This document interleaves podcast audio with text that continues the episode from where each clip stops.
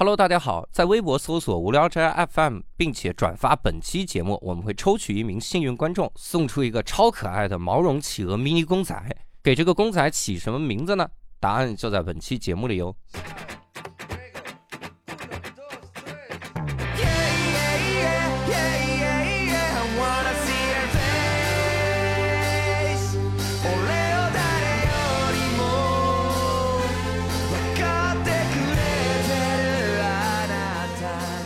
Hello，大家好，欢迎大家收听这一期的无聊斋，我是教主。伯伯，哎，刘少，哎，好啊，今天我们这期又厉害了啊！但是其实我每次说这个的时候，有的时候会很打脸哈，嗯，因为说这句话好像是要卖一个关子，但是有的时候我们会忍不住把这个关子写在题目上，主要是你忍不住，是，我是百分百忍不住的，所以这期节目你看到题目，你已经知道了谁来了，并且他干了什么事儿，我还在这说啥厉害的呀？下次我们名字直接改成这次我们厉害了斋，对，这次我们厉害了斋，这。次我们厉害了，《聊斋》是吧？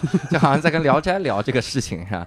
我们这次呢，请到了我们大家应该都非常熟悉的哈，来自新疆的一个非常厉害的嘉宾哈。你说新乡吗？还是河南 河南老乡？这是。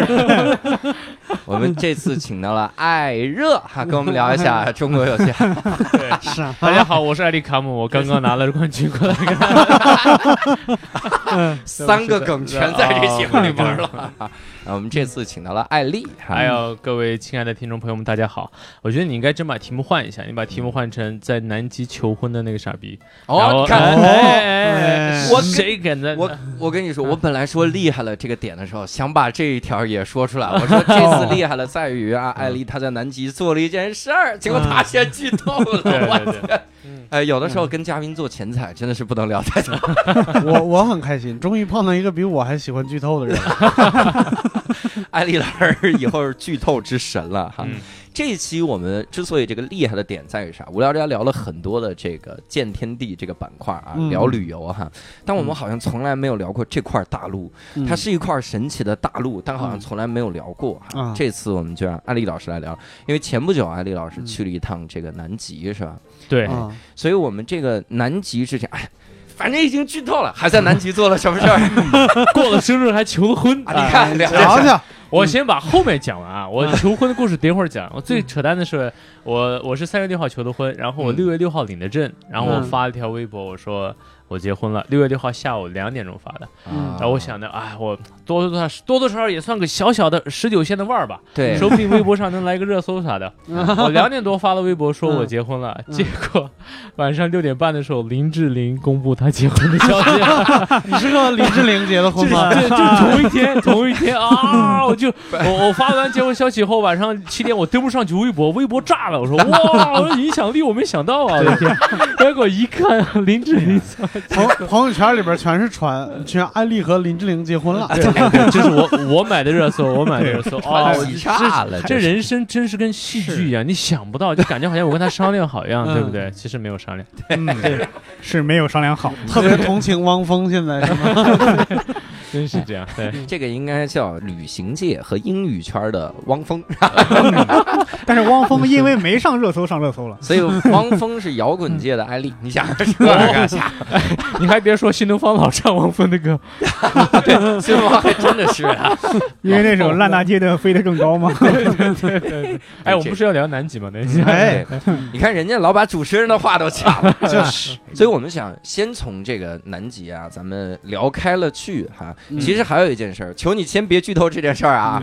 啊，艾丽她其实旅行的很多啊，千万别说出来，这都得摁着啊，艾丽老师。所以我们先现在聊这次去南极，它大概是一个怎么样的契机呢？是突然有一天想到自己就去南极就能去吗？哎，我其实一直有一个目标。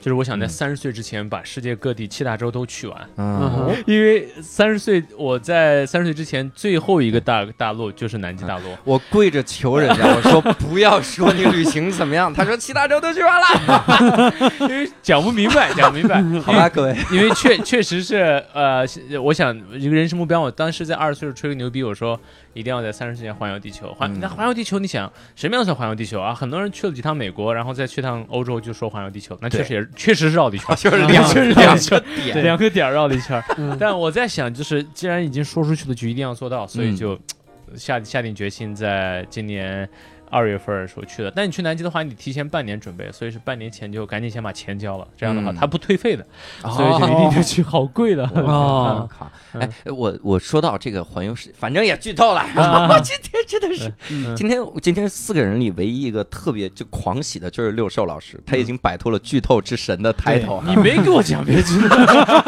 我没，这不是应该常识吗？我错了，我错了而且刚才我都紧摁着还剧透了啊，没事没事，但是没关系啊嗯，我再给你提供一个新的人生的奋斗目标。好，这个点是当年何森堡提出来的。嗯。他在这个微博上，他突然想到了一件事儿。他说，他他在那个世界输入经纬线的时候，先查了他们家就他他的房子嗯的那个经度纬度，嗯。然后他输进去之后，刚好就就经过数学的测算，他算出来地球的另一边嗯，跟他这个经度刚好是最远的点，也就是那个是离他们家最远的一个点。嗯。他测算出来，这个时候他说我人生一定要有机会想去那个地方去一趟，嗯。因为啊，他说了一句特别浪漫的话哈，我觉得记忆犹新。嗯。他说，当你站在那个点的时候，他说我知道我每迈出任何一步都是走向回家的路。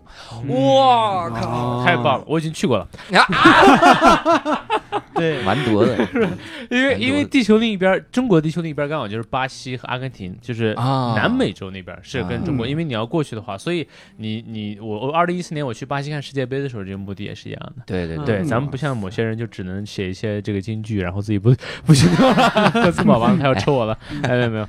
不过不过确实我一直是这么想，就觉得很多时候大你知道旅行最重要的一步是什么吗？嗯嗯就是迈开的第一步，就其他都是扯淡。你只要出家门了，一切都好说。那你你每一次出去之前，你会想特别久，我也会想，我啊，我万一我工作放不下怎么办？公司没有我怎么办？家人没有我怎么办？一直这么想，一直这么想，你永远迈不开。然后就有一天，你就躺在自己即将死去的床上，就想，天呐，人生那么多事情都没有做。是，嗯对，而且无论近远，先迈出第一步。先迈出第一步再说。对，走一走看一看，而且收获。而且很多种旅游的方法，有很多人他会把旅行想得很贵，是然后这个很多种，但但是其实穷也可以去旅游，对吧？嗯是，所以要问了，这次去南极花多少钱？哎，没多少钱，啊几 刚十万还说很贵，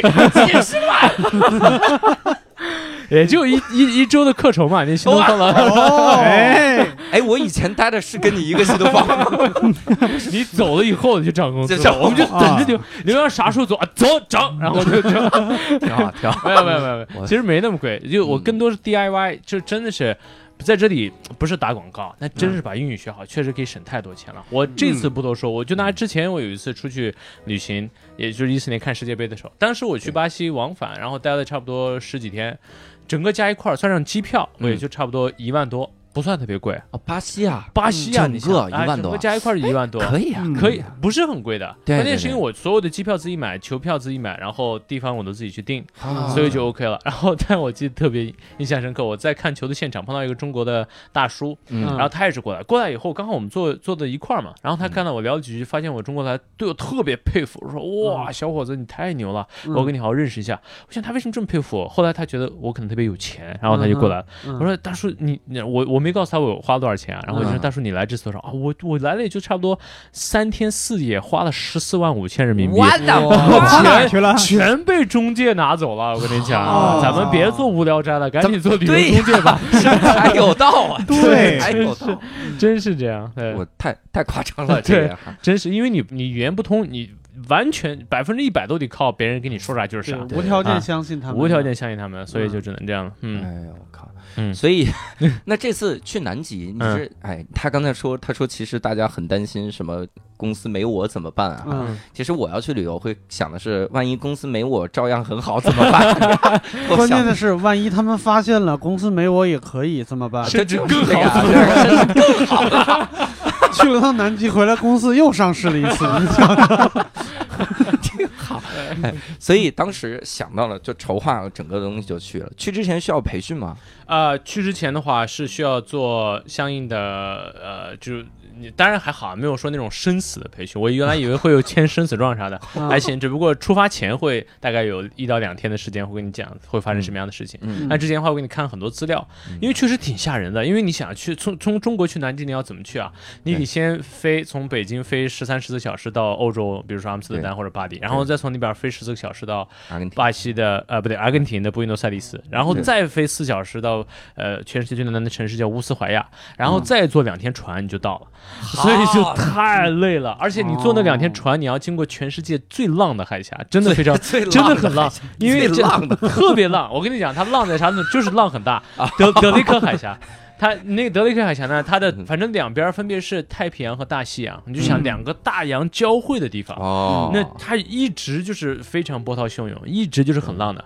它嗯最、最小的浪的话，我们遇到过的也是七米高，七米高差不多三层。浪。小最小对、嗯。最大的话有十二米高的浪，我们遇到的是九到十米的，哇，所以哇那个翻来覆去，我们就之前跟一直听到别人讲特别可怕，说是那个船的话，早上你你晚上睡觉的时候还在床上，早上起来以后你躺在窗户上，然后 床床在你右边，对，都是这样，然后飞来飞去，片盘子碟子到处都这样，但是那些船员都很淡定，因为嗯他们经历过比较多。嗯嗯然后我一开始他们也还讲了很多关于晕船的培训，然后说晕船的话要提前吃药啊啥的。嗯，我想我没问题，我老子新东方的，我的 天，OK，这有什么？新东方能克晕船是吧？我说，正能量。我说靠，我精神胜利法，没有晕船的事儿。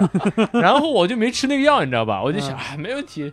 我想绝对我完全靠意志可以克服。结果第二天早上起来，两分钟哇，吐的全都是。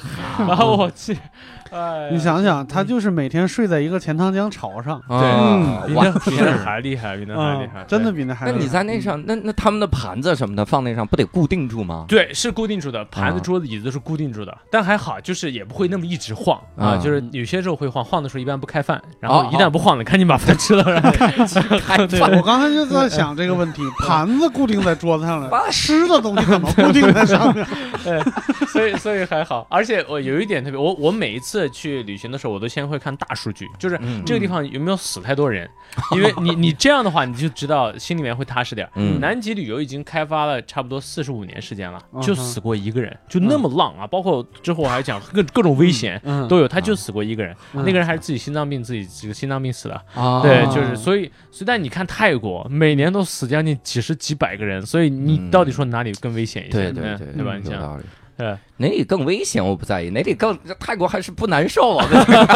我 去泰国还挺开心的。南极还好，在船上不是很不是很难受，对，但、啊但真特别美，言语无法形容的美。嗯就是你你想象一下，你将来如果这辈子我们我们大部分人可能没有机会去火星，但你想去一个火星，然后还有水，还有各种生物，然后你会望去，你每天晚上可以仰望各种星空、银河，躺在那里，你分不清你到底是躺在湖面上还是躺在银河上，那种感觉是太美了。对，哎，这个嗯感觉啊。嗯嗯不过我如果在火星看到很多生物，我也挺吓的。对，真的还是别见到。万一帝企鹅掏出枪来了，你们这儿哪种生物会说话？这 个咱们先走了。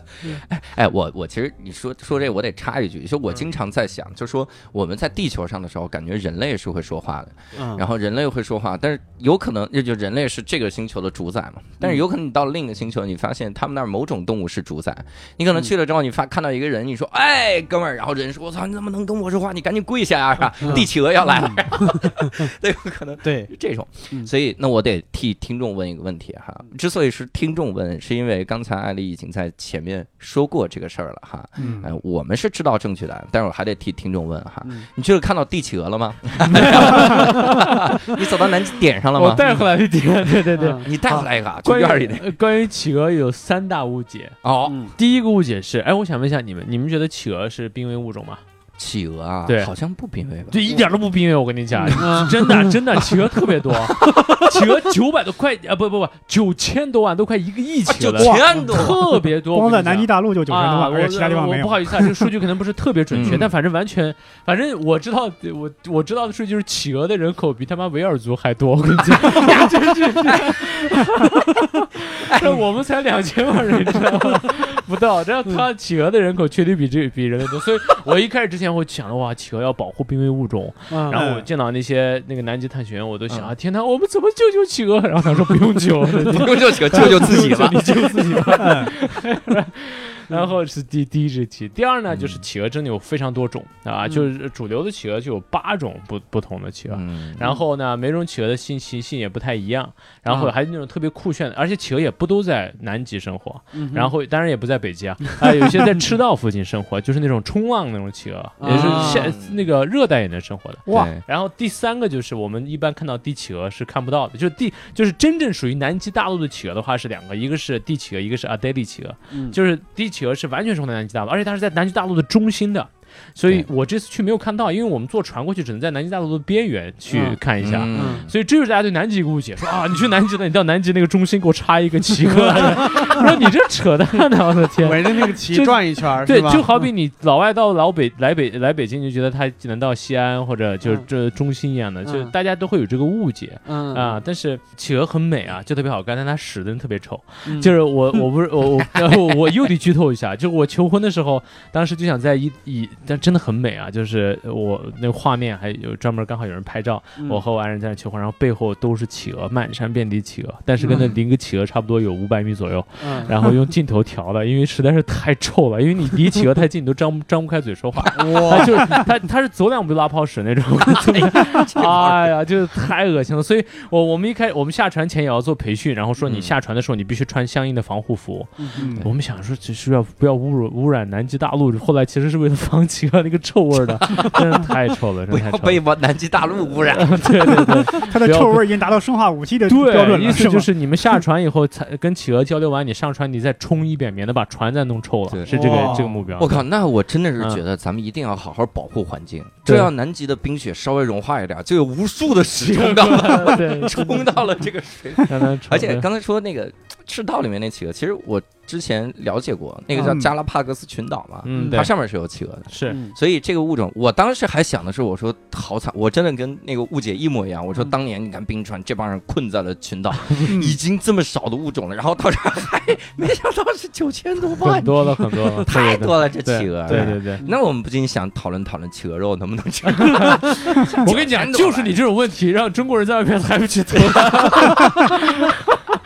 我出去以后在船上，我说 I'm from China，东一 penguin OK，别吃企鹅，别 那那企鹅肉是不是吃起来跟臭豆腐一样？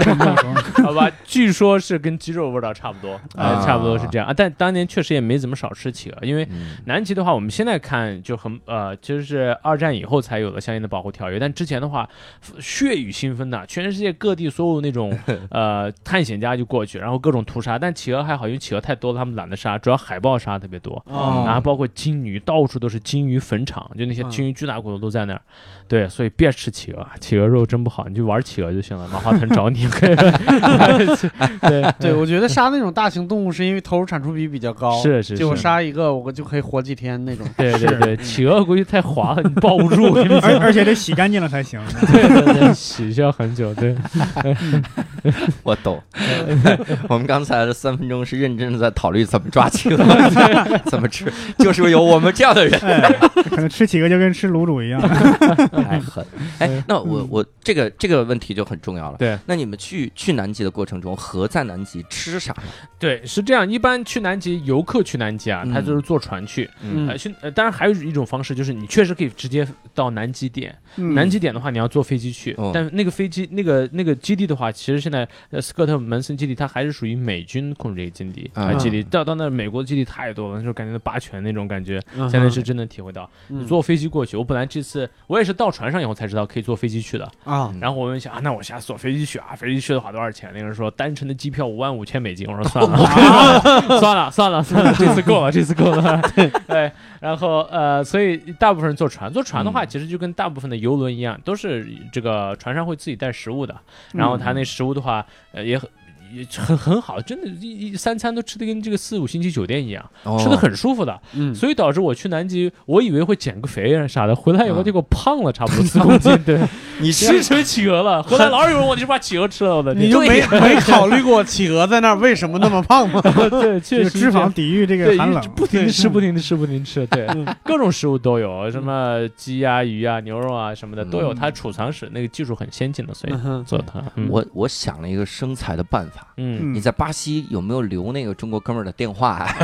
你跟他说你想不想到南极点插旗子抱帝企鹅，只需要五十五万美金。就可以对对对，哦，真可以这样。我这次也是，我去的时候我花钱也比就是同船的中国游客会稍微少一些，啊。就是因为我会我绕开了中间商没有人赚差价，啊我直接跟船那个打交道的，所以嗯学好英语这个时候就感觉嗯。真是是太有太赚钱了，我的天，嗯这个时候你就感到赚钱了，是。对，是吗？对。学好英语应该找谁呢？因为，我觉得我听说一个从新东方离开刘洋老师，别找我，哥，我想给你打广告？哎呀，我不用打广告了，找艾迪老师，找艾迪老师刘洋听说不行，教高中英语的。哎呀，对，教高中英语就是只能帮你问这个价钱是多少，但 但是对方说多少就是多少。对你用英，你跟他学完了以后，跟英国人交流，你只能是问他说完了，你问有没有四个选项让我选一个，选哪个我比较擅长。我们现在是填空了，对方是拿一个说你来你填个价格，你觉得去南极多少钱？然后你贴五十五万美金，就这个价，就这个价，就这个去了。然后呃，当时是到了南极，那大概待了多久呢？啊、是这样，呃，大家如果去南极的话，我强烈建议大家去一次，就是嗯。可能四五十岁去、六七十岁去也行。我嗯。我算是比较幸运的，我去的比较早，我三十岁去。嗯。啊、我我这次去的话，也是因为三十岁这个节点，我、啊因为我带带孩子嘛，总感觉那些大学生，你要带就是 不不不不，我想说我平时的工作是带孩子啊，啊就是带学生、啊吓我，一跳，带着孩子求婚的你。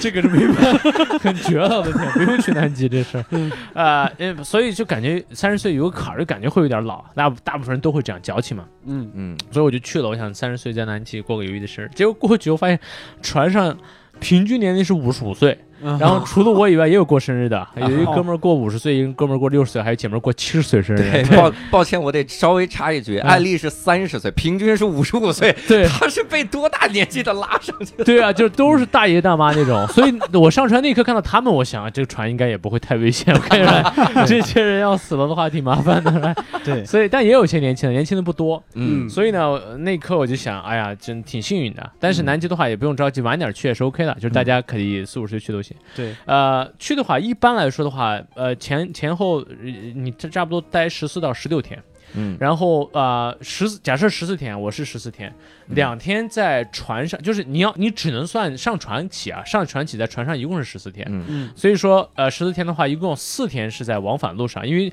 过那个德雷克海峡，两天要到南极过去，对，然后再要两天再从它回来，所以差不多你就有呃将近十天的时间能玩，嗯。但已经够了，因为十天的话，你可以看到所有的你想看到的东西，嗯。然后时间再久的话也没什么吃的了，你就真得吃企鹅了，所以你赶紧回来，所以你赶紧回来，而且而且而且我们这次很刺刺激，因为你要去的话，一般是每年的十一月中旬最早，一到每年的三月初。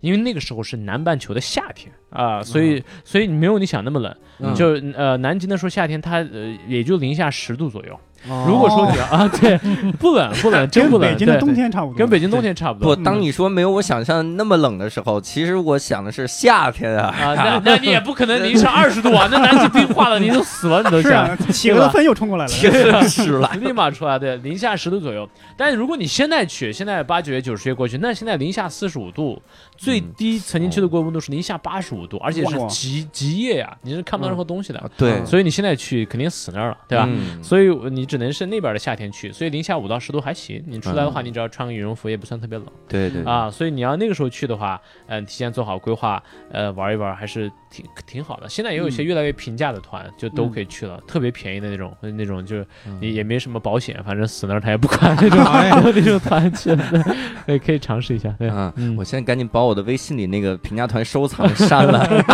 对，没有保险嗯这个团啊。嗯 然后那那当时去那儿了之后，嗯反正就是也在那儿待了这这些日子，对，然后做了哪些事儿呢？哎，这他娘的都剧透，赶紧了。没有没有没有，没关系，就就大家一起期待这一刻。但除了求婚以外，还有很多其他事情，我得好好说一下。嗯首先，第一，你去南极吃，企鹅是第几天？没吃，你老地点，你别着急，等会儿最后会有大反转。还是吃了。没吃剧透没吃没吃没吃。就是你去南极的话，首先两天那船上很浪嘛，所以你基本做不了什么事儿。你嗯。这他会给你给各种各样有意思的分享和讲座。嗯。因为去南极那些导游可不可不是一般导游，像我们有那个呃这这个鸟类学博士、哦。学鲸鲸鱼类学鲸鱼学的博士等等，嗯然后那船的人也很厉害，就是有做各种各样的业务的人都有，房地产大亨呀，然后呃这个呃金融大咖，反正什么样的人都有，所以你聊天的话也能有很多收获。嗯。然后你到了以后，那两天时间什么都看不到，然后然后两天第一件事你要看就是去。呃，探访呃，就是观察冰川，谁要是能看到第一个冰山过来的话，嗯。谁就能够赢得一个小奖励啊！嗯。第一个吃企鹅肉，没有没有没有啊，就是一一个小的纪念品，因为啊。你两天海上你什么都看不到，对。然后你快到南极的时候，你就会看到冰山了，就是那种嗯。泰坦尼克号当年撞泰坦尼克号的冰山，对。这不是差太远了，从那儿飘过来。这这这那就是在南北极都有嘛，那冰山对。对。所以你那个冰山出现第一刻就证明你已经快到南极了。哦。然后我们谁先第一个见到，每天拿就拿着望远镜就照啊冰山，然哦，后我以为是肉眼看的。拿望远镜看，然后但你过去以后就很近了。最后那个一开始冰山只有一两个，慢慢走的话，那冰山就离你越来越近，就近到什么程度？就是我在这个船上，我这么伸手，我都可以摸到那个冰山，就是它会这么近的开过去的，因为那个啊船它还好，它都有先进的技术，嗯所以然后冰山冰山看完以后差不多了，你就开始慢慢在不断往下开。你你这是呃从从你是从北往南不断往下走，我还做手势，感觉好像听众能看见。听众听众现在在比划，听 众 跟着比嘛，做最后对，然后呢，你快到南极大陆以后，他开始接下来做有有一些那种，我一开始在大船上，那个船的话大概有一百五十人左右，嗯。也不算太大，这就是比较结实的铁皮船。嗯。然后接下来开始有一百五十人，回去的时候就不知道有几个人了，哎呦。然后接下来你要做的就是那个那个那个我们那个项目比较刺激，就是我们会呃按十人一个小组去做那个皮划艇冲锋舟。嗯然后坐冲锋舟去那个呃巡游，就是去找那些有趣的动物。然后所以我们就十人一个皮划艇，然后开始今天去看海豹，明天去看企鹅啥的。它最嗯刺激是看鲸鱼。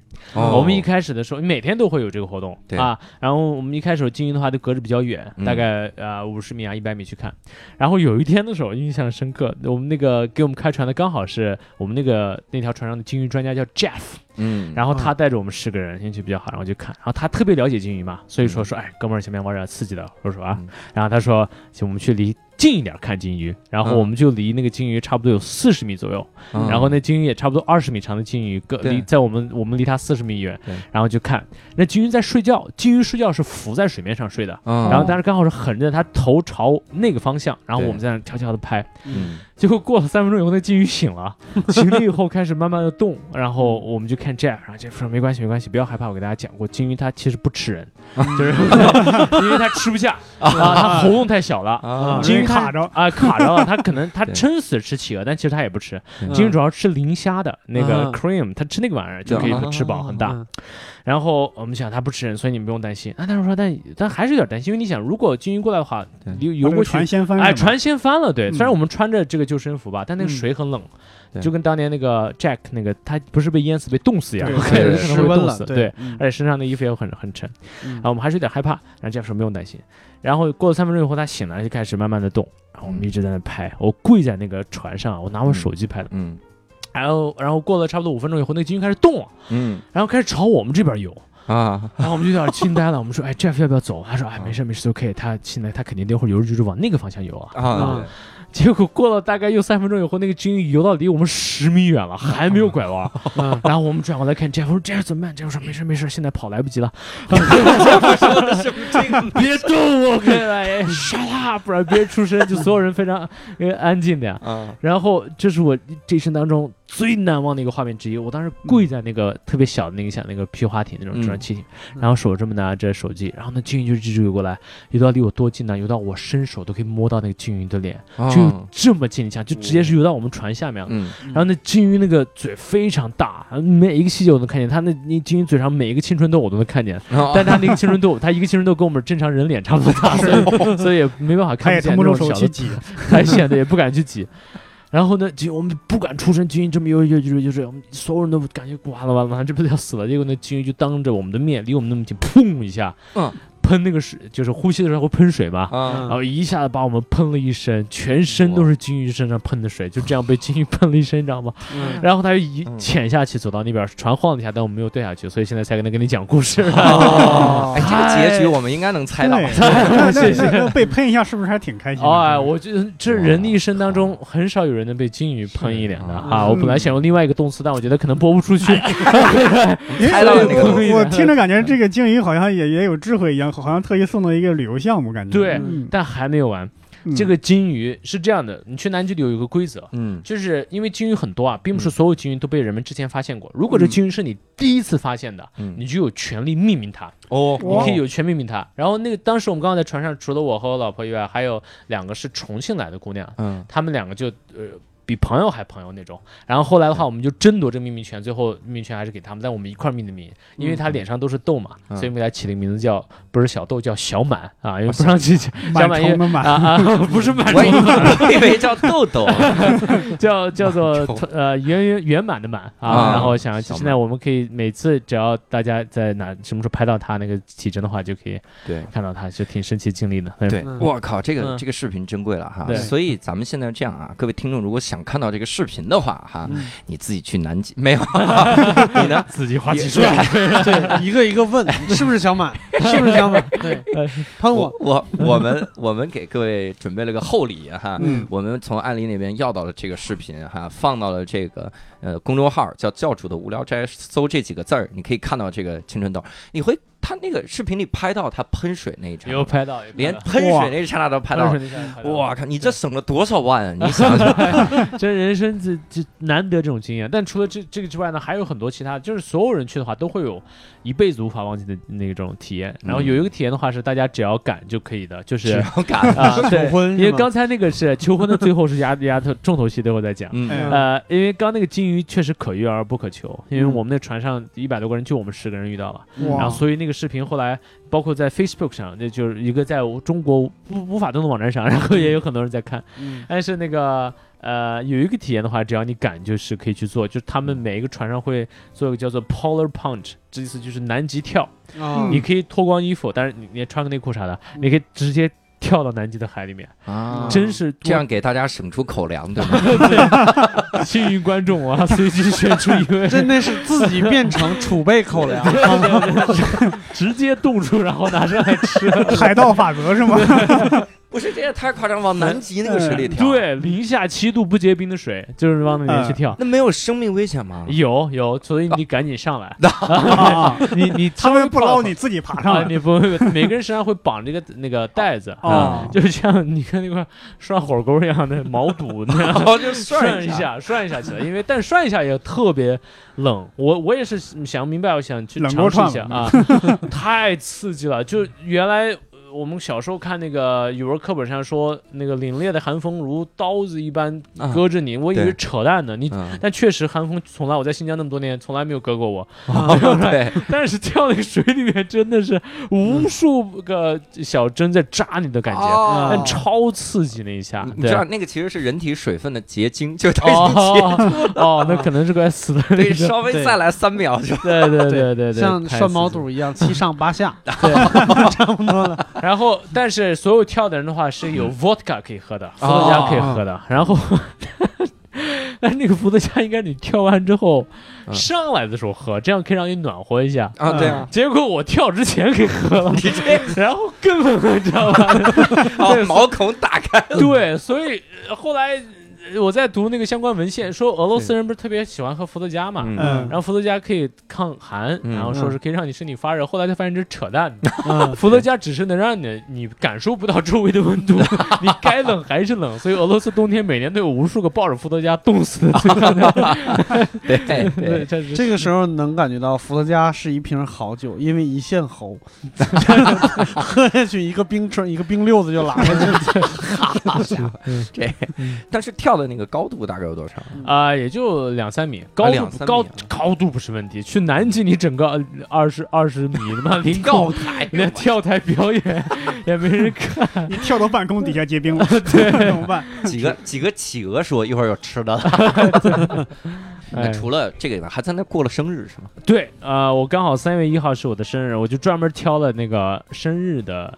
呃，那个档期，因为它是呃，就就跟我们寒暑假开班儿一样，啊 是一期一期一期的。我们刚好那十四天是我三月一号生日的那天。啊然后生日的话，因为你是这样的，他呃吃饭的时候大家都在一个大的餐厅里面，然后嗯你就是个陌生人，十个人一桌，十个人一桌坐着吃。嗯一一第一天挺尴尬的，有点像咱们婚礼啊，参加嗯婚礼的时候大家都不认识啊，你看我看你，嗯但一晚上就立刻好了，主要是有酒，然后大家放开去聊啊，你哪儿的，你哪儿的，世界各地有趣人都有。然后到我生日那天的话，然后就是。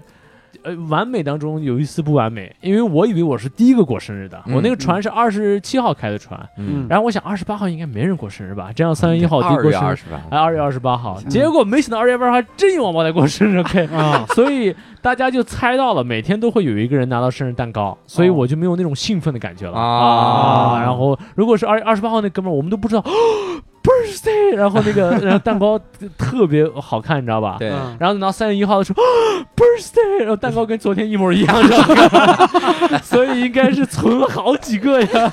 那还好我不是最后一个，后面还有过生日的，还有过每天都有，我估计大家都算好了，可能就是大家那个时大家都候过生日。会算，哎，挑那个时候过就生日的人就过去，对，所以但也还行。过生日的时候就是现场的话，所有人会唱生日歌、生日祝福，然后拍照、合影留念。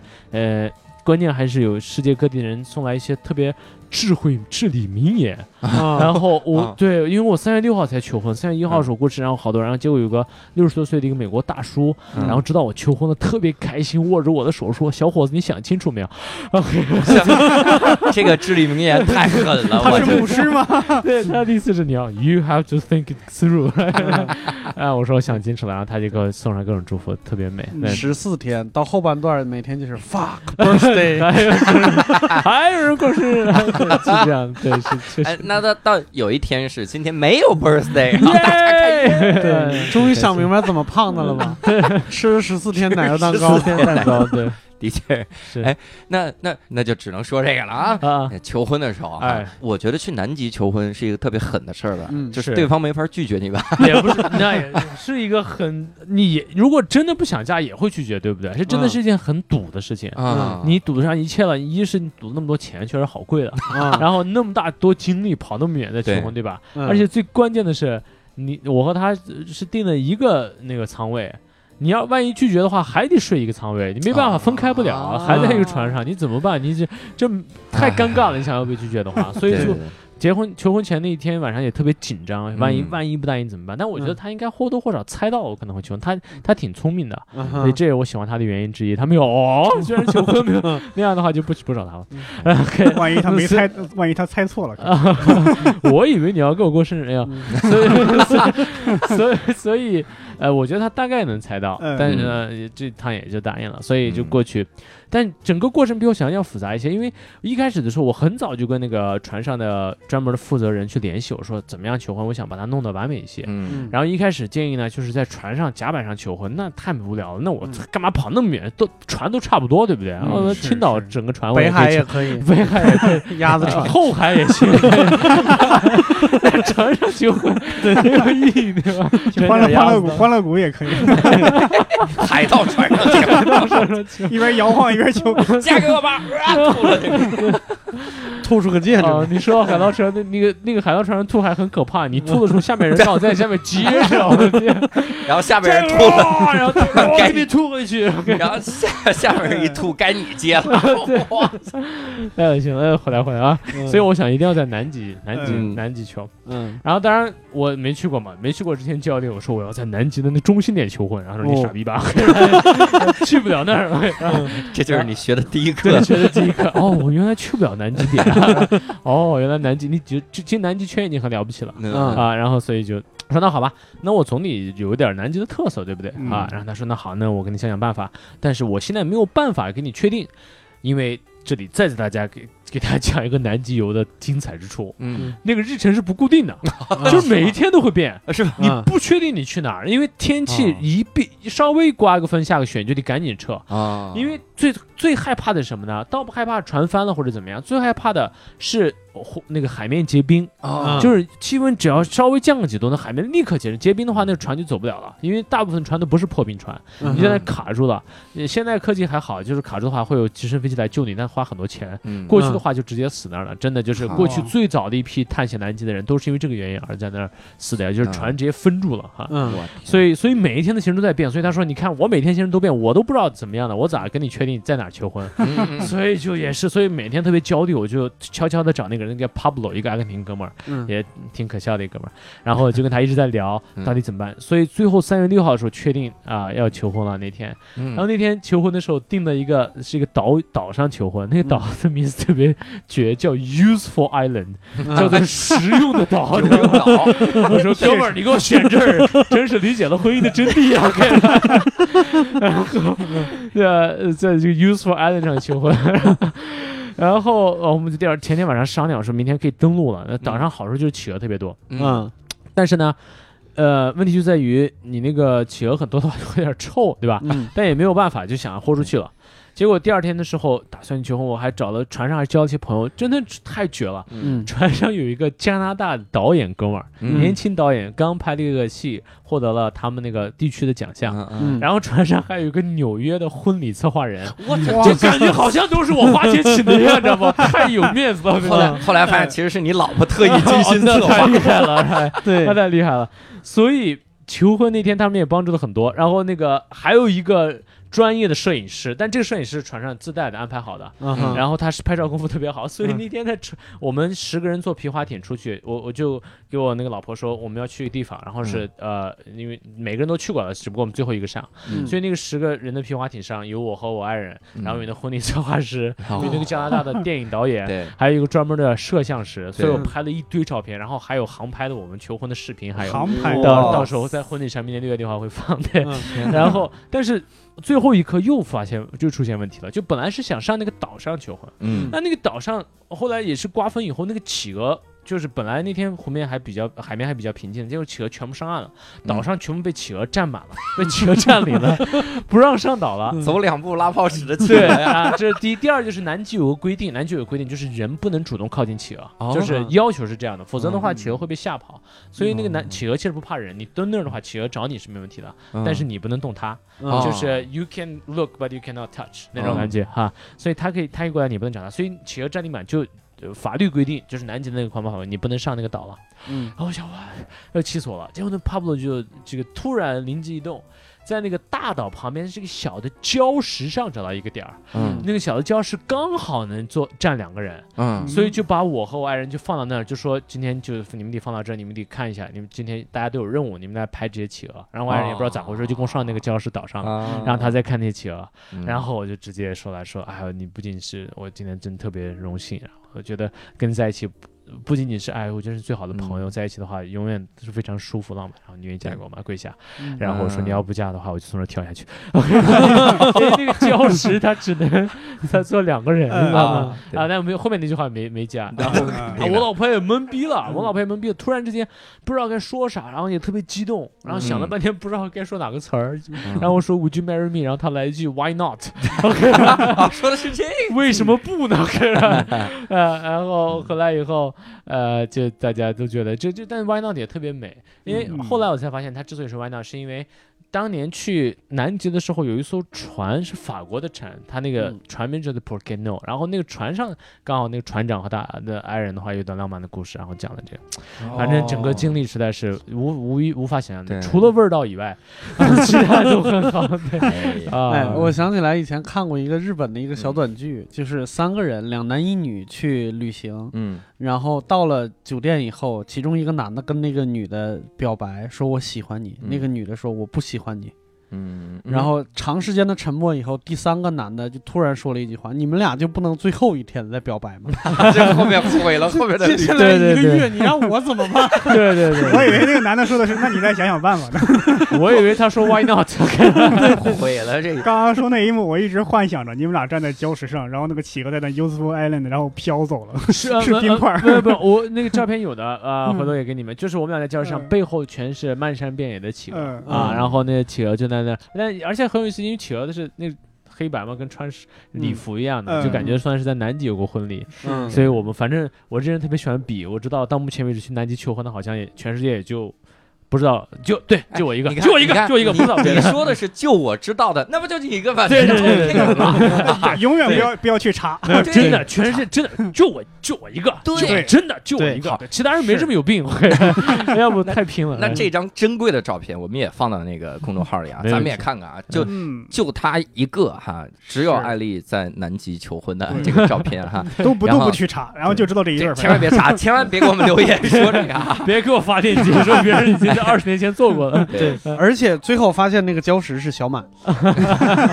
公众号叫教主的无聊斋啊，嗯各位可以在这里面查看一下哈。嗯我跟你说，其实如果企鹅会说话的话，企鹅现在也在录一档节目哈，也叫无聊斋啊，企鹅的无聊斋哈。几个企鹅说：“哇，人类也有像咱们日常求婚那样了，对，而且都是咱们日常求婚那块礁石，哎，都是在那。哎，那我其实还想问，嗯就是你去的过程中，你你你当时还算女朋友哈？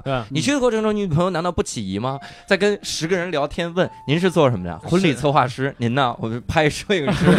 您呢？我是一个字，我这有点不对劲。我跟你讲，我要是他，我肯定也会稍微有点起疑心。但是那些人确实是非常凑巧出现在那里，嗯这还真不是我提前安排好。如果提前安排好的话，我倒还担心。对，我唯唯一我还不会会露馅儿，就是太绝了，就是那个婚礼策划师啊、Sam，然后包括那个导演 Mike，就是嗯我，但我我在想，我在想，也有可能就是概率问题，因为你去那儿确实也挺贵的，所以可能或多或少都是各个行业里面做的比较好的人，他就会去那儿，嗯所以运气真碰上了。我最担心就是戒指是一个问题，因为行李箱都是他收拾。所以戒指我一直藏的非常麻烦，而且嗯我这个人我一直藏不住东，呃，我不是藏不住东西，我老丢东西，你知道吗？然后，呃，我这一路飞过去的时候就老摸一下啊，啥丢了啥丢了，我我就我这我爱人就在想这家伙到底藏了啥玩意儿，又不能给他看，所以啊。这个是比较难的，其他都还好。嗯哎，那那还有一个事儿，这其实是技术难题了我再帮这个听众们科普一下啊。那你怎么知道对方的手指头这个大小？哦，你呃，这是这样的，我们俩很早其实就买上戒指了，啊就是就 almost 就是算是比较 serious。我这我嗯这我你看我是伸这个手指，对，啊 艾丽老师现在伸出了他的中指，不要无病旁呻，边那个指无病呻啊。头，对，啊、对，很早就戴了，就是呃，我我挺有意思。呃，我顺便也给所有的呃想要找对象的朋友一些建议啊。我嗯真觉得找对象这件事情不能硬来，也就是说，哦我之前我遇到我老婆之前，我觉得我这辈子不会结婚的，我觉得嗯我不是一个适合结婚的人。我嗯我老婆其实也是一样，她也觉得这辈子结婚不了，就是干嘛一个人那么爽，对吧？嗯嗯要啥有啥，干嘛结婚？嗯往往是这样的，两个人在一起反而会能够呃，叫发现了彼此的对手，就是两个人，我感觉她特别聪明，她是做金融的。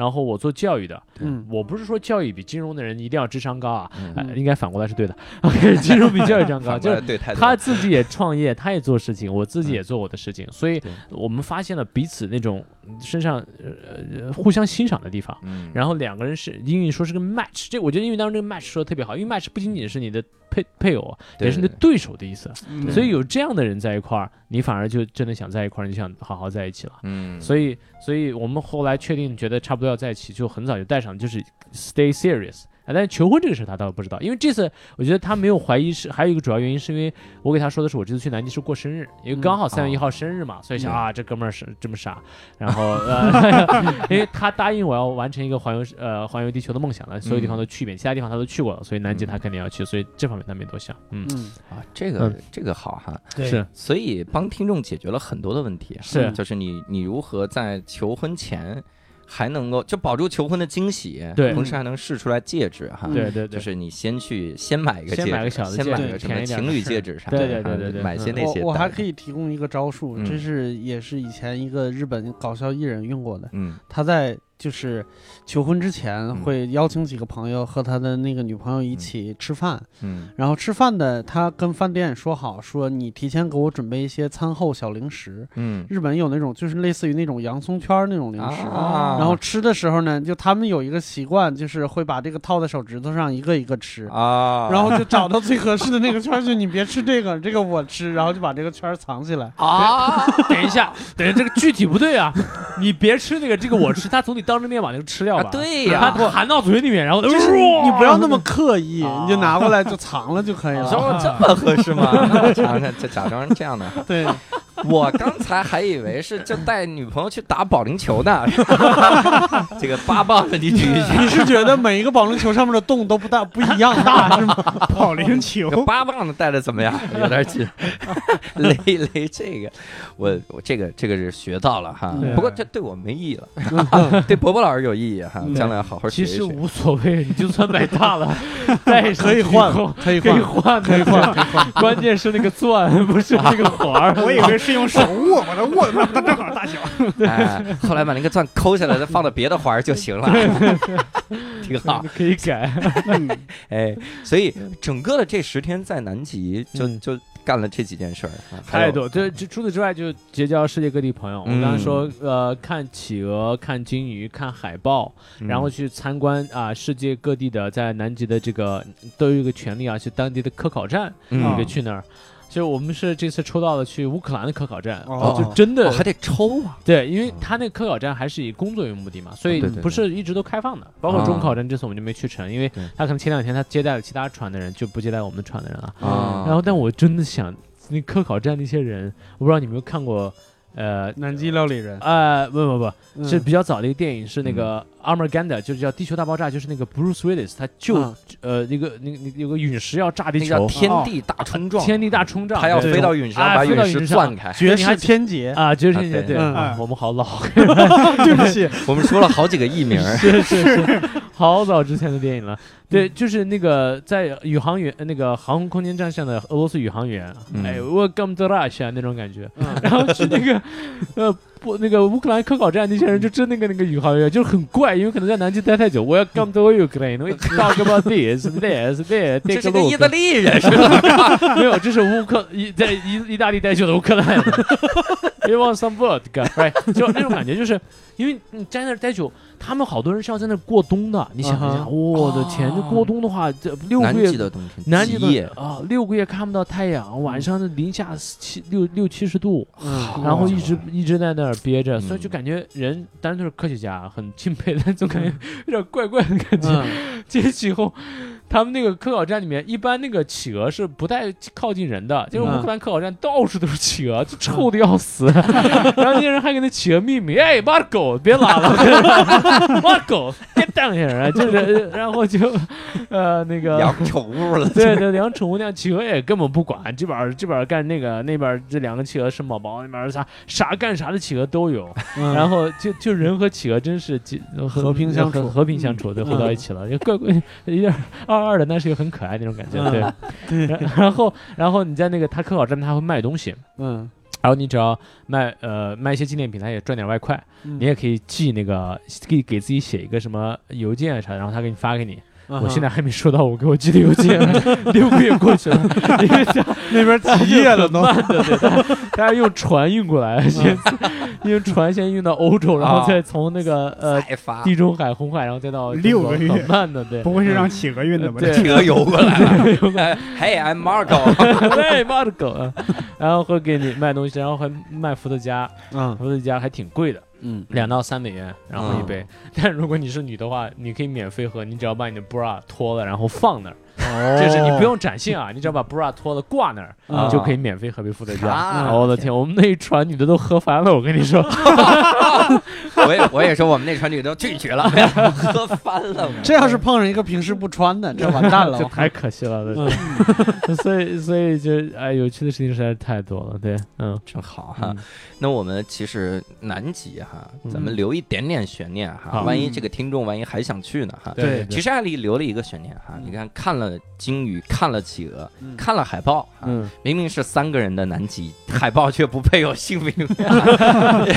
就海豹这个个是这样，我确实也有故事啊，嗯。就是海豹、海象、海狮，哎，我有些时候有点分不太清楚，嗯。到现在都 是因为那个它海豹是真危险。就是你哦。是不能靠近的，就是它会攻击人，就是尤其是虚雌性海豹，啊。嗯。所以我发现雌雌性的所有动物都比雄性危险，嗯对人类也一样。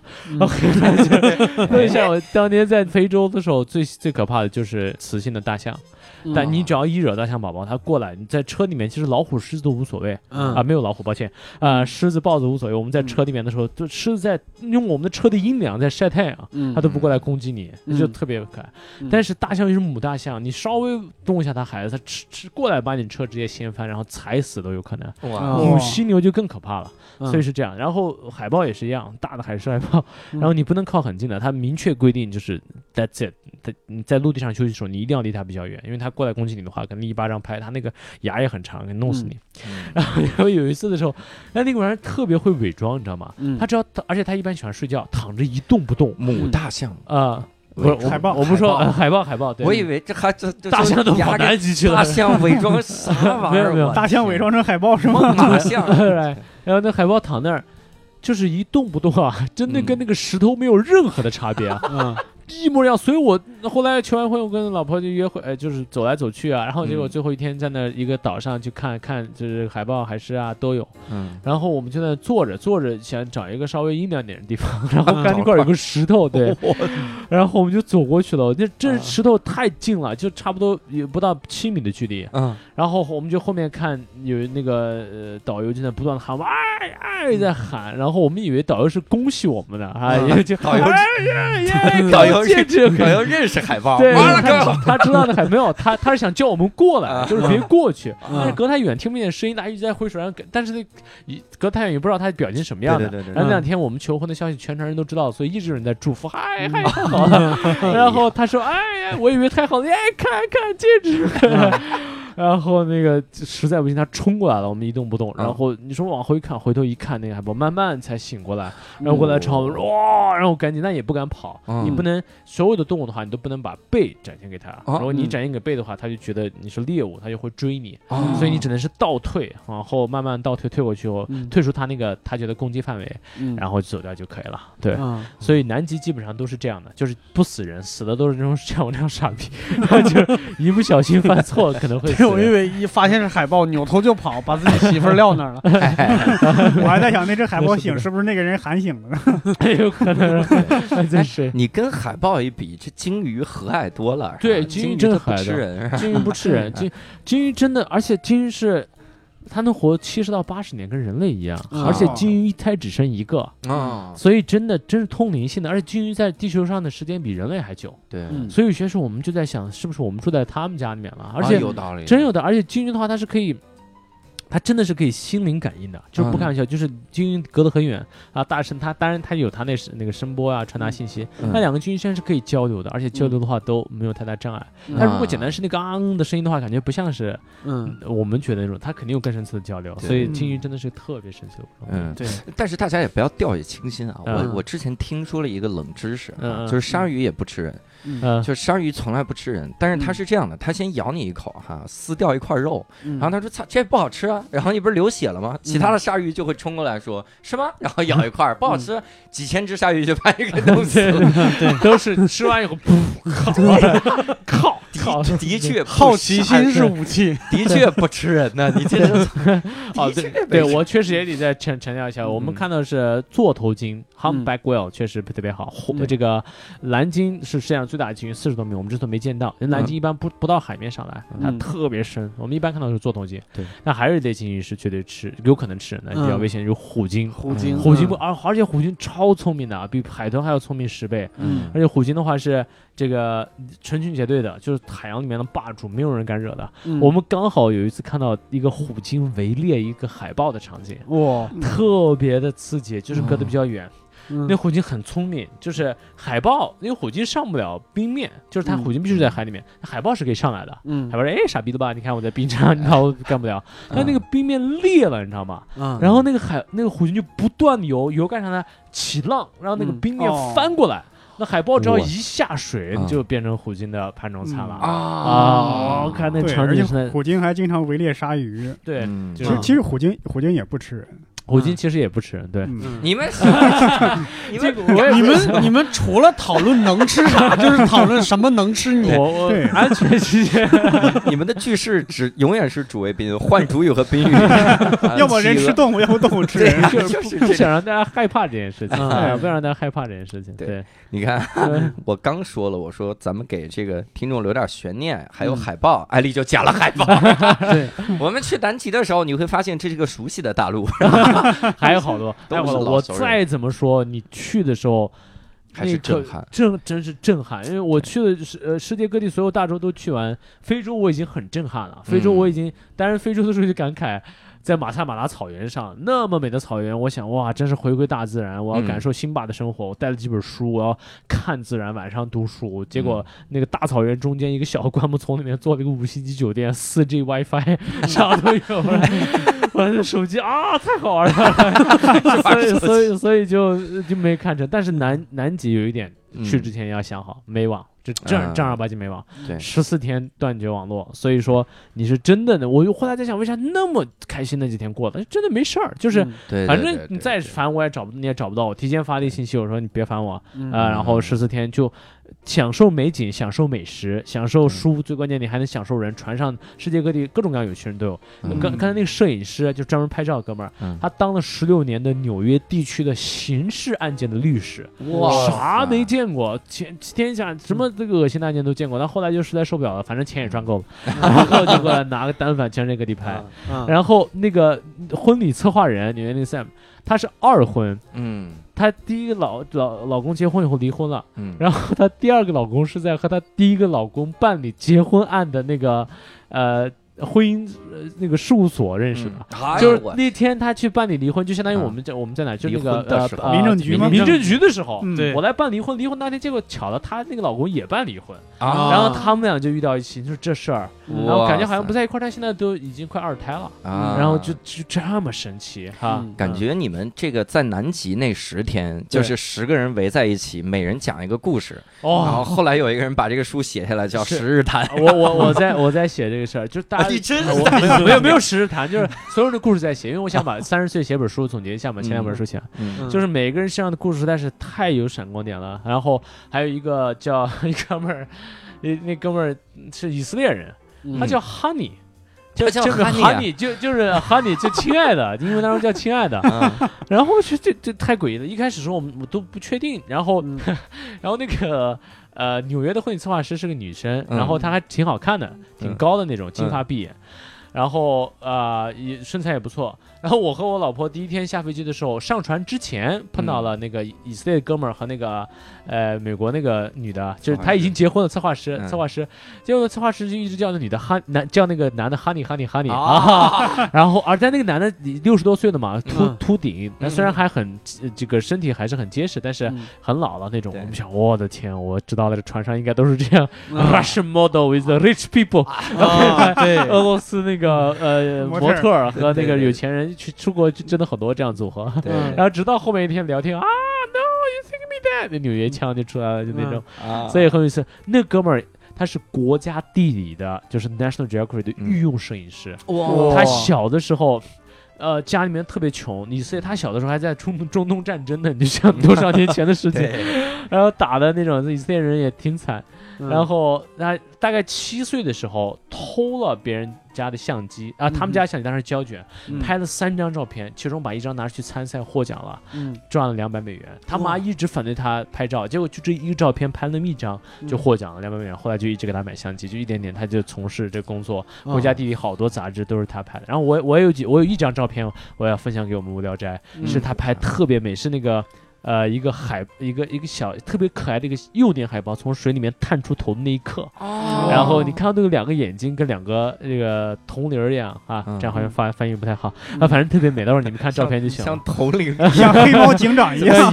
像李逵一样大的一样眼睛跟铜铃，眼睛瞪得像铜铃，还是黑猫警长对。呀对，对对，嗯，所以这个这张照片也能给咱们，哇有也可以这期推文厉害了，对对对对，所以各位国家可以去地理杂志的，对，嗯各位可以去教主的无聊斋公众账号，然后搜搜这期的推文哈，嗯，然后你不能随便用那是人家的照片，对对对，你可千万别说这是我拍的。你看朋友圈，你看我去南极了，我还看到了艾丽老师在求婚，拍到了这儿，哎，我还拍到了座头鲸，对，然后别人问你什么时候去，你就就前两天，现在是极夜，说不定那个照片已经印到了国家地理杂志上，哎骗不了别人。没事没事，版权我跟他已经说过了，他们当时都没有问题的。啊，对啊对对对，然后这我真的可以讲三天三夜船上人的故事，是吗？嗯对，太多了。那行，我们先给你，我们先走，然后你再 你玩命讲啊，加油，艾丽老师！啊，对对啊哎呀，真好，期待这本书哈！你有计划啥时候弄上？呃，一切顺利的话，明年一月会跟大家见面。明年一月，对，明年一月，我想把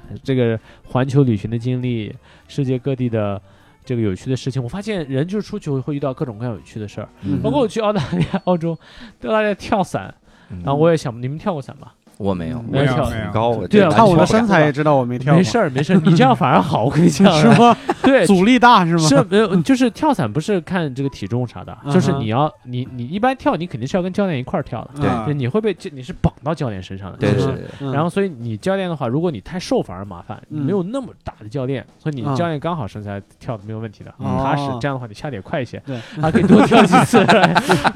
我以为跳的过程中，如果我身体太重的话，他伞一张开往回拉的那个力也会那么大。重，对，对反正反正没事儿的。嗯但我也是紧张的要死，但我想一定要跳一次，然后跟老婆约定好，其实这是老婆逼我去做的，因为她想要跳，嗯然后我们俩都是想冒险的人，嗯然后就遇到各种各样诡异的事情。跳之前我特别紧张，真的我快吐了那种。然后那个我的教练说：“你别吐我身上哈，你吐我身上我直接把你放了。嗯 ”然后我跳之前我想我紧张的要死，然后那教练说。你没事吧？我说我我太紧张了，我第一次跳啊。说嗯没关系，别紧张，我也第一次跳。你看那就不紧张了，我说啊啊 就下去了。后来他在半路上告诉我，其实每天他每天跳十一次，哦。所以觉得他跳伞就跟我们他妈跳台阶一样的，啊。所以特别正常，也不用害怕。啊，嗯。每天跳十一次，落成功落地的是九次，所以所以就各种各样莫名其妙的事情。嗯，在非洲的时候是嗯马路那个车在大马路上坏了，嗯。然后那个后来那个我们的非洲向导哥们儿下来就开始修轮胎，嗯。然后我就想大草原上啊，狮子豹子最可怕，豺狼这些都会看。嗯我想你还下去，你这不要命了！我的天，不过也还好，就是大家都是你只要有经验就行，嗯。他停的那个地方是没有问题的。嗯哼。就是，而且也没有触及到那个呃，还是别惹母狮子，公狮子都懒得理你，公狮子嗯。啊睡觉都是母狮子狩猎，嗯，所以还是不能傻。母狮子狩猎，对，母狮子狩猎，对养母狮子公狮子养家，养公狮子，一个公狮子带七八个母狮子那种吗哈，我看到那个我眼睛发光，我老婆说别看，我说你想啥呢？OK，哎呀，被狮子王给误导了，这是。是吗？对啊你都不知道吗？狮子王里面都是公狮子去狩，猎，公狮子去狩猎，分给母狮子吃。没有，嗯都是母狮子狩猎，一个嗯一个公狮带好几母，那公狮雄狮干啥呢？雄狮主要还是保护安全，因为有些时候呢，嗯会有一些豺狼过来找事儿，嗯，然后有些时候呢，呃，他呃会有其他狮子来惹你事情，嗯，所以但一般就公狮子就是你长差不多大了，你要自己出去，你要离家，你要有自己的事情才行。嗯。但那些单身的狮子就很惨，啊单身狮子就第一是没有没有妞儿，然后嗯没人陪他；嗯。第二呢，所有东西都得打猎，然后还得自己洗衣服，还得付房租啊啥的。哎，不对，我好像讲到人了，对 对，想远了。所以有很刺激，我们当时做有那个那个司机眼睛特别好使，嗯哼，那么远的灌木丛，我们都啥都没看见，他说嘘，别说话，no no no talking，然后过去。这俄罗斯人来的，不行，我非洲口音学的不是特别好。然后过去开到那个那个灌木丛里面，我们想啊，看个啥看个啥。哎呦，最后我我这是真的也很近啊，比那金鱼还近呢。我们看那一个灌木丛里面一个小青年的雄性狮子，毛儿刚长出来一些，就是鬃毛，然后再吃一个斑马。然后一句话不说在那吃，太刺激了。然后在那看拍照，然后我最可爱的一个场景是，因为那个小狮子都是母狮子带嘛，然后我们嗯刚好看到一个、一个一个小灌木丛里面一个母狮子带两个小狮子，嗯然后睡那个母狮子后来睡着了，然然后那小狮子跑出去了，你知道吧？啊，特别危险。然后这母狮子，我我过我们过一会儿看别的地方去，回来以后那个母狮子濒叼着那个小狮子回去，那个场面特别。这个照片我也可以贡献一下，这是我最后一个贡献的照片了。啊，太好了，对对，你别是最后一个，你多给我们贡献几期。我还在想嗯，你们在车里应该很安全，那为什么不让说话呢？是怕打扰狮子吃饭吗？这不是修车了吗？对，那哦个那个那个车，我你觉得车是什么样？你们没去过，你我以为是个大笼子啊，呃对，你觉得是笼，而且那个笼子你会觉得是铁有铁有玻璃，对吧？啊对对对然后密不透风那种，嗯 没有，就是敞篷吉普，你知道吗？敞篷吉普。敞篷吉普，对，那狮子可以跳上来的，我跟你狮说。子自助餐，对，餐车。跟回转寿司，我跟你讲，因为有好多车寿司船，对，好多寿司，呃，不是好多寿司，好多那个那个车都是好几辆车一块儿的，就是嗯它在一起，因为只要有一个导游发现狮子，哦，汇报狮子，所有车都一块儿开过去，嗯。那狮子还挺难找的。嗯。而且我原原来我们不知道那狮子肤色为啥是那样，嗯。你想那狮子是黄色对吧？我们看的狮子，你想那黄色绿色草原的黄色太容易被发现了。嗯，其实非洲草原大部分情况下都是黄色的，嗯特别黄，就是它嗯就算是雨季的时候也没什么多少绿色，就是黄黄的，嗯所以那狮子还真看不见 啊。所以所以我觉得那狮子可能是已经习惯了人类了，所以嗯它才不会。它不会看到车，他就自然而然就走开嗯啊！但万一哪一天真的哪发情了上来的话，哎，不对，饿了话上来，那还挺危险的，还挺危险的。对，是这样。嗯，哎，发情了这上来，这是非洲。你看，我们说了大洋洲，说了非洲，说了南极洲，嗯还差四个洲。对，剩下四个洲我觉得就差不多，没没啥意没啥意思啊。欧洲哎，但亚洲有意思啊，亚洲有意思。是大家都在嘛，亚洲大家都在，就没对意识没啥差别。但欧洲的话，呃，这个刘洋老师应该比我熟，你这我怎么可能？你看，你这两日十国游都去了好多 两日次，十国游，他把两他把我他把我梗给刨了。他不仅喜欢剧透自己的旅程，他不仅要剧透我的节目，他还要剧透的我以为你段子。不说这个段子，安利老师恨我，这是我以为观众对这个很熟了，哥。我真的没你想的有 有名气，我每天晚上都放着你的段子睡觉啊，昨天真的开玩笑。那还是偷录下来的。教主别名郭德纲，哎，所以欧洲，但我觉得呃比较我大家可能觉得比较有意思的还是南美洲，嗯，就因为呃北美洲的话，美国大家都比较熟了，对吧？亚洲的话，可能俄罗斯我等会儿讲一讲啊。欧洲的话，欧洲几乎都是教堂，教堂，教堂，教堂。你想加拿大，那就是美洲的河北，就是透明的。对对对，看不见。对，但南美洲是真刺激哇！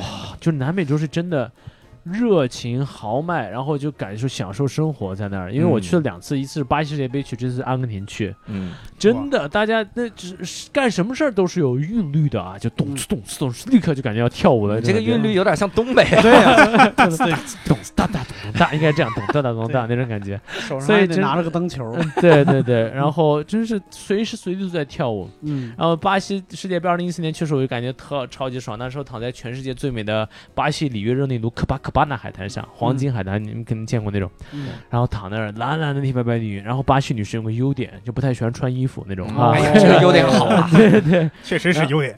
对，然后到处比基尼，所以就是热情豪迈。你到处比基尼，不爱穿衣服，到处比基尼，只是随手扔的是比基尼。不是一一手甩着，比基尼这是给俄罗斯人换伏特加喝了，但很有意思啊，就这也是我后来才发现的，就是比基尼沙滩上大家随便嘛，但你要是在巴西的正常的工作场合，嗯你是看不到别人穿热裤的。哦没有人穿热裤，嗯上半身是真的随便穿，有些人对真的放开了，就是真嗯空嗯出来都无所谓。嗯但是热就很少有人穿热裤，为啥？嗯因为他们觉得下半身要比上半身更重要。啊下半身你要露的话，你就是真的放开露了，就是你这个人已经没有底线了。啊上半身的话无所谓，大家都差不多这种感觉，嗯。跟国内刚好相反。对对对国内的话，你穿热裤到处都是，所以中国姑娘去那边以后就特别受欢迎。哎，穿热裤啊，合着合着他们的意思是你这要裸露就没底线了，但我那我们喜欢没有底线。对对就是这样过去以后好多那种，那好多中国姑娘走街上直接就跪着，有人当地人直接跪着求婚那种。哦不过不过也是因为呃长得有异域风情，啊。就是咱们在国内感觉看到个金发碧眼的啊，好美的样子，对吧？嗯。他们见到那边感觉黑头发黑眼睛的就哦，嗯。然后就反而过来了，所以就就是异域风情。热裤可能就是一个一个一个加分项吧，哈。啊，然后是这样，那这次去阿根廷也是一样，就热情豪迈，但这些人真的是太积极乐观了，嗯就是嗯。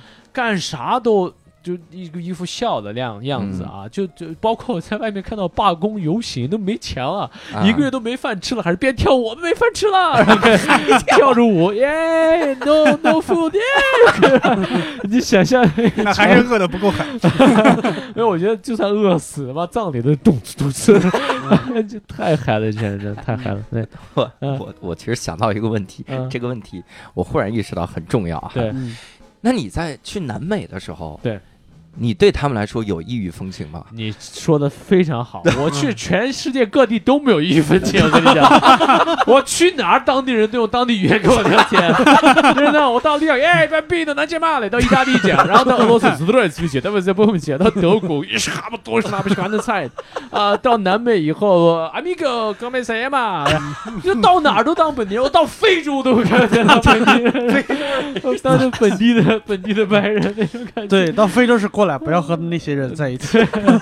太神奇了！就差到南极一个企鹅过来给我说：“哎，amigo，不要 come home。墨西哥企鹅是吧？对，因为我去这长相确实就到哪儿都是那个当地的，呃呃，当然我被当最多次数的还是墨西哥或者菲律宾那种感觉会 多一些。然后每次他们拿到我的护照，然后看到觉得看到我中国的时候，就根本不敢相信，哦，Chino，然后那种感觉边笑，然后我的名字就很麻烦。啊对，嗯因为我名字的话，呃，呃因为维维语讲话就 l i a b l i s 就很很自然的那种，嗯但是用汉语的话是诺尔莱利亚布利兹八个字儿，然后你再把它翻译成拼音才能够写到我护照上，就感觉一个乱码，no no no what is this？what is this？哎哟 what is this people？然后拿着拿走，太神奇所以了。你的名字叫 What This？对对对，他他可能以为是你是他们本国人，然后移民到中国。有他肯定因为我名字打乱码了，我跟你讲，因为那个汉语拼音的拼写规则在我名字里面就特别诡异了那种感觉，对对，很神奇的，这个真的是太有意思。世界各地，我们其实说到这儿的时候啊，不禁要给各位埋个伏笔哈，嗯。因为这个艾丽老师呢，就是从我认识他那一天哈，就是嗯，你看一说我认识，就好像我们认识的时候是一个很就是啊日常的这种场景，实际上不是啊，就是当时艾丽老师在上面台上发光的时候啊，我坐在底下接受光芒的照耀的时 候啊，我就觉得艾丽老师是一个特别这个就是生活经历实在是太多了，嗯，就是太丰富了。你正在进行光合作用的时候，对我正进行光合作用啊 等一下，稍等，光合作用是个术语是吗？还是一个不是脱口一个术语，秀术语啊就是？因为你在散发光芒。还好不是发功的时候，你我以前吸二氧化碳，你以为你以为是术语，实际上只是一个烂梗，没想到吧？没有想到吧？呃，我觉得梗烂不烂，主要还是在于这个表演的人是否自信。再烂的梗，你只要自信的表演出来，就能逗人笑。啊，对，详情请见脱口秀大会第二十季冠军 哎，卡姆是真厉害，我跟卡姆也比较熟，对他嗯他当年呃呃欠了点我钱，嗯熟的人都欠我钱的。嗯哎，你这对确实这样自信的，，所以整个的这个经历特别的丰富哈。那这个我们其实也做一个邀约哈，其实已经定了，本来计划的是今天我们要录制两期哈，嗯还能聊一期艾丽老师的整个的这个经历啥的哈。但是说实话，因为今天录制的时候呢很尴尬哈，我不能让各位猜到日子哈。嗯，但是呢，同时也要告诉，其实就是今天啊，就是你听的这天就是今天，你你周一听，今天就是你听那天。嗯，你刚你现在在挤早高峰，我们现在在地铁上的时候呢，也也很急你这个连烂梗都算不上，我圆不回来了已经。我们马上要到站了逻，辑都有问题啊。逻辑问题无所谓，我们马上要到站了。所以呢，这个我们后面哈会请嗯阿丽老师再来跟我们聊一起哈。嗯呃，那个时候其实有一个话题就能特别好聊了。嗯我们现在得等这个奇葩说啊，这个上线哈，啊，对，我们得就因为现在聊都他妈剧透了，这保密是是，尤其是艾丽老师，他他能忍住，太爽了！他要能忍住不剧透，我都我疯了。绝对忍着。所以这个我们得下一期啊，嗯那一期再来跟各位聊这个事情哈。所以也请各位敬请期待哈，到时候艾丽老师来聊。到时候艾丽老师，你有没有最讨厌的人？然后我们请来咱们聊一期。我的天，那这屋子挤不下呀！我的天，哦，哎呀，单立人所有的人嗯聊聊这个哈。嗯呃，同时呢，也希望各位能够在我们的这个聊天区，然后来分享一些你旅行的一些见闻哈。嗯我们是非常希望，如果你有这些方方面面的旅行，你去过我们没去过的地方，嗯比如你去过了北极啊，嗯 你看我们现在一个个几点来着聊嘛，哈你去加拉帕戈斯群岛是吧？你聊哈，或者去过林东城也可以。啊啊，哦，这个这个牛逼，一会儿小恶魔来跟你聊一起或者或者去过昌平也行。啊。我我们的节目，我们三个人是要多多没见识，我们昌平都没去过。霍格伍斯啊，昌平冠军城算了，嗯，对，其实艾丽老师在玩一个梗啊，就是那个林东城，就是那个。不管他了，我们没解释明白。如果如果各位想跟我们分享一些旅行的经历的话，嗯哈，包括一些感动的事情，也欢迎在聊天区来跟我们聊一下哈。嗯然后也欢迎各位在线上啊加入我们的这个在线的粉丝群。我们粉丝群进群的方式也非常简单，但是因为这一期艾丽老师 Q 了很多次我们的这个公众号，其实是我们强制他 Q 的哈。嗯，我们三个跪在这边，希望每个人跪一次，然后 我这不我们可以站起来了。然后就希望各位能去我们公众号哈，你公众号叫教主的无聊斋啊，你不仅能看到做头巾的视频，你还能看到艾丽老师求婚的这个照片，你还能看到那个小海豹露头的那个照片哈。嗯以及甚至你还能看到非洲，我们刚才说的那那一张照片哈，嗯叫做那个狮子发情的时候跳上他们车那张，不 是这张照片。然后在教主的无聊斋这个账号，然后他在底部菜单栏有一个粉丝群，点那个就可以加入我们粉丝群哈。嗯那今天也非常感谢艾丽老师哈，我们下一次来跟各位聊一下艾丽老师的奇葩说之旅哈，好的，聊这个事情。那我们下次再会，拜拜。拜拜拜。